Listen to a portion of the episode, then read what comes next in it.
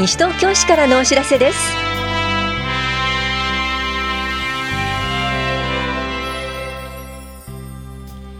今日は市税国民健康保険料の休日納付相談窓口。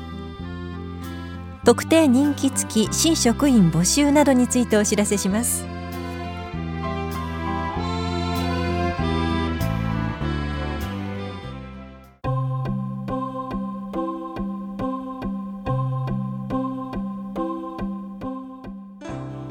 市税国民健康保険料の休日納付相談窓口のお知らせです。3月7日土曜日と8日日曜日。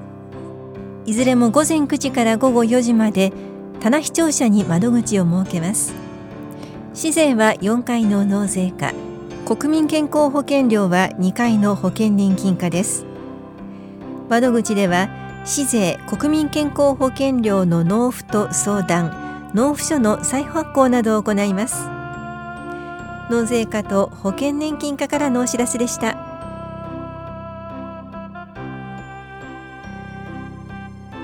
特定人気付き市職員募集のお知らせです。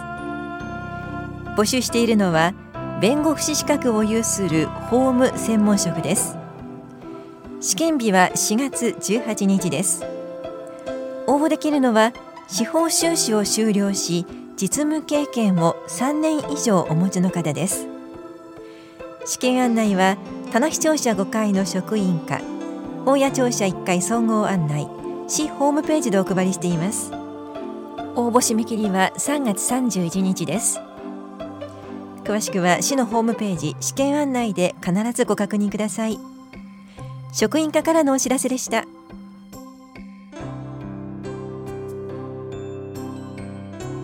がん検診精密検査の受診お済みですか？がん検診の結果精密検査の対象となっていた方で検査の受け忘れはありませんか？万が一がんだった場合発見が早ければ早いほど治癒できる可能性が高まります。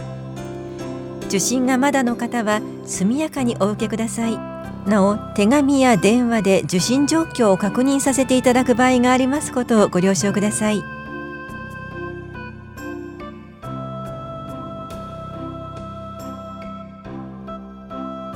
欲しい情報だけやってくる。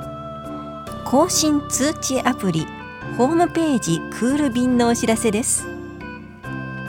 ホームページの更新情報をお知らせするスマートフォン専用のアプリです。関心があるジャンル例えばイベント情報子育て関連情報などを選択し設定を保存するとその中で更新や新着があるたびにアプリが個別に通知します。自分で探し出さなくても市の情報があなたのもとへやってきます。棚視聴者秘書広報課からのお知らせでした。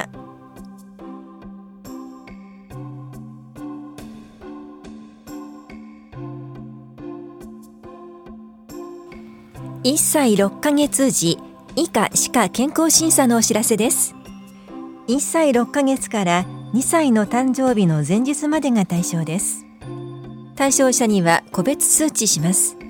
小児科内科歯科それぞれ指定医療機関で受診してください。以下では問診身体計測小児科内科検診個別相談を。歯科では歯科検診歯磨き相談を行います。詳しくは個別通知をご覧ください。なお転入などの方は法や保健福祉総合センター健康課までお問い合わせください。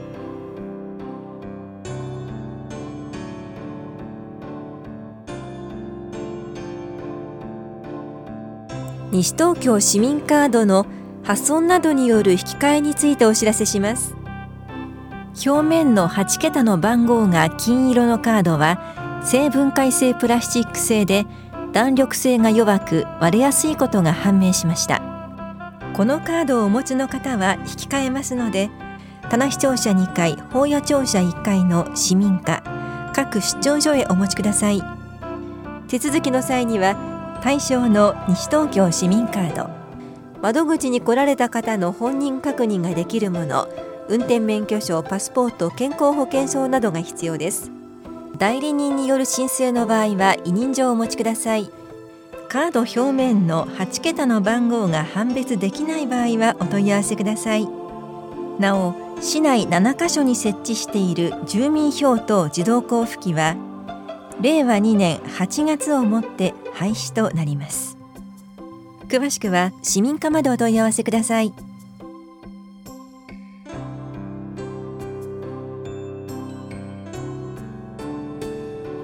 住宅耐震工事による固定資産税の減額についてお知らせします。昭和57年1月以前から市内にある住宅に耐震改修工事を行い一定の要件を満たしている場合改修工事が完了した年の翌年度分の家屋にかかる固定資産税を住宅面積120平方メートルまで2分の1減額します。減額要件は改修工事後3ヶ月以内にただ視聴者4回資産税会申告すること。1戸当たり改修工事費用が50万円を超えることです。減額期間はおととし1月から今年12月までに改修完了した場合翌年度から1年間です。必要書類は耐震基準適合住宅にかかる固定資産税の減額適用申告書。固定資産税減額証明書。耐震改修工事に要した費用の領収書の写しです。詳しくは資産税課までお問い合わせください。交通事故防止ワンポイントアドバイスです。横断歩道以外の場所を渡るのは危険です。道路を横断するときは横断歩道や横断歩道橋を渡りましょう。慣れた道でも左右の安全をよく確かめましょう。夜間や外出するときは明るい色の服装や反射材用品を身につけることで自分の存在を周囲に知らせることにより交通事故防止に効果的です。道路管理課からのお知らせでした。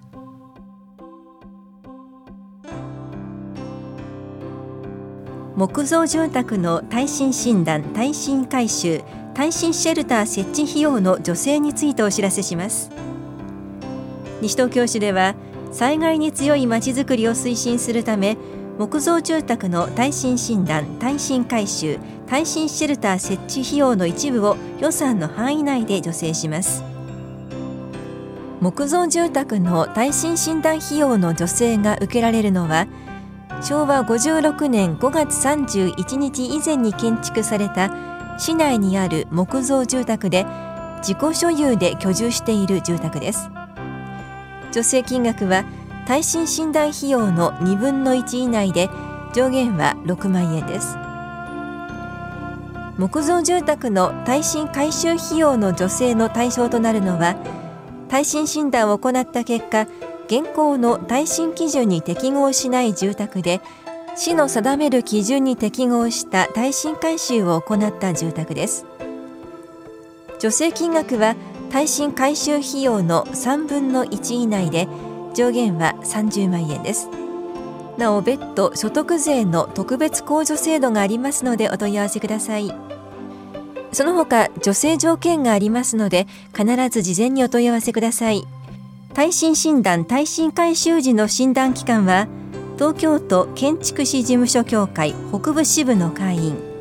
東京都木造住宅耐震診断事務所登録制度実施要項に基づく耐震診断事務所。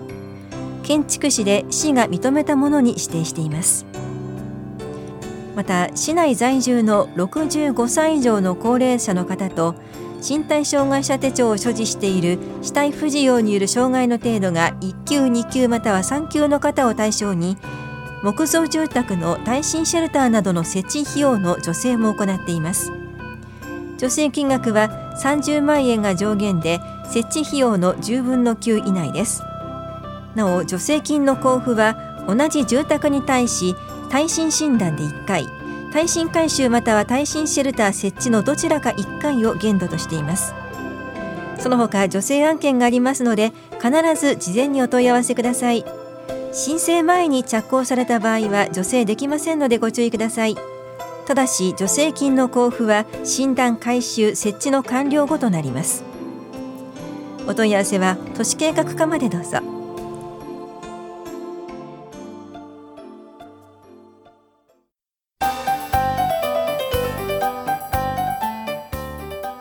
新型コロナウイルス感染症についてお知らせします。新型コロナウイルスは発熱や上気道症状を起こすウイルスです。風邪やインフルエンザ対策同様咳エチケットや手洗いなどの実施をはじめとする感染症対策が重要です。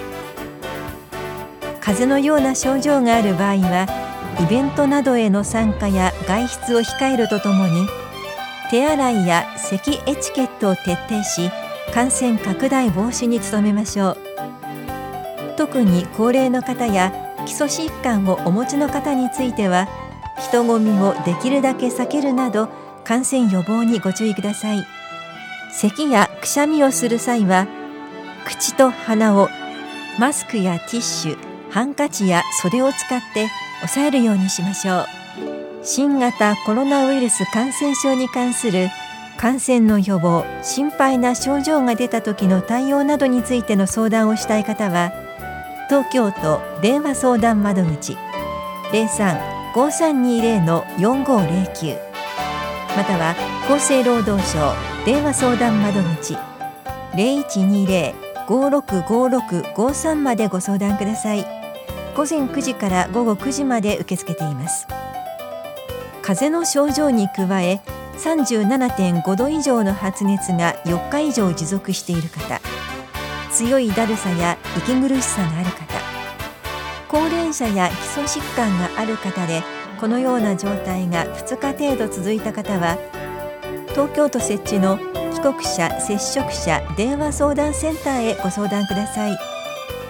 平日午前9時から午後5時までは多摩小平保健所042-450-3111番。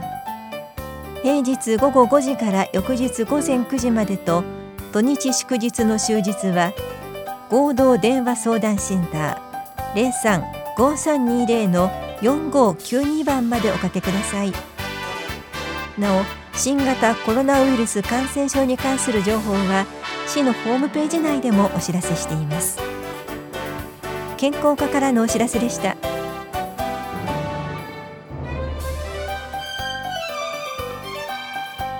新型コロナウイルス感染症の拡大防止のためイベントなどについて今後中止延期となる可能性があります。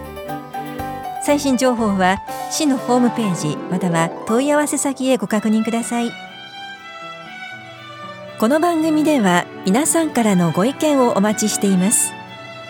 FM 西東京西東京市からのお知らせ係までお寄せください。またお知らせについての詳しい内容は広報西東京や西東京市ウェブをご覧いただくか西東京市役所までお問い合わせください。電話番号は042-464-1311 042-464-1311番です。以上西東京市からのお知らせ亀井さゆりでした。